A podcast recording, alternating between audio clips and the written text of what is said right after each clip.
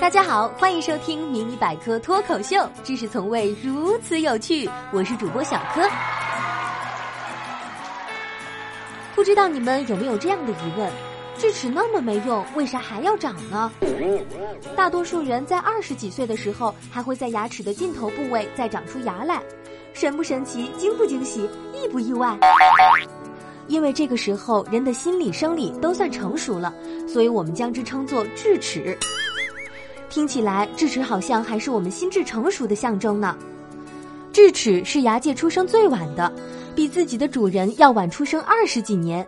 不过你别看智齿出生的晚，它给人留下的印象那可真是太深刻了。牙疼不算病，疼起来真要命。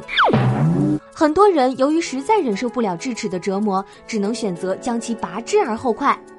于是，这个在牙界最晚出生的，极有可能是最早被拔掉的。据了解，智齿可以帮助我们的祖先更好的消化难以咀嚼的骨肉。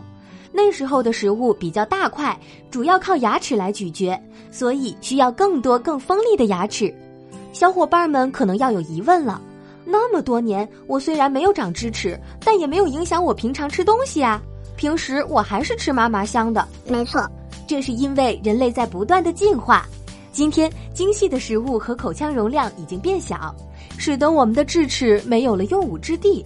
可能就是这个原因，智齿才会故意折磨我们吧。毕竟我们剥夺了他们咀嚼食物的劳动权利，他们便在出生的时候就在我们嘴里搅和的天翻地覆。以前小柯看电视上的鉴宝节目，都非常羡慕别人家里祖先留下来的各种宝贝。今天我也告诉各位小伙伴们，其实，在我们每个人身上也有祖先留给我们的遗产，它不是别的东西，就是我们的智齿。智齿虽然在我们吃东西的时候已经用不到了，虽然还会给我们带来很大的疼痛，但是智齿还是要长的，因为它就是祖先留给我们的遗产。这个遗产在我们身上一代一代传承着，再现着。这样想想，是不是顿时觉得长智齿是非常有意义的事呢？好了，今天的节目先到这里了。今日互动话题：你觉得拔掉智齿真的会瘦脸吗？快来和我们分享一下吧！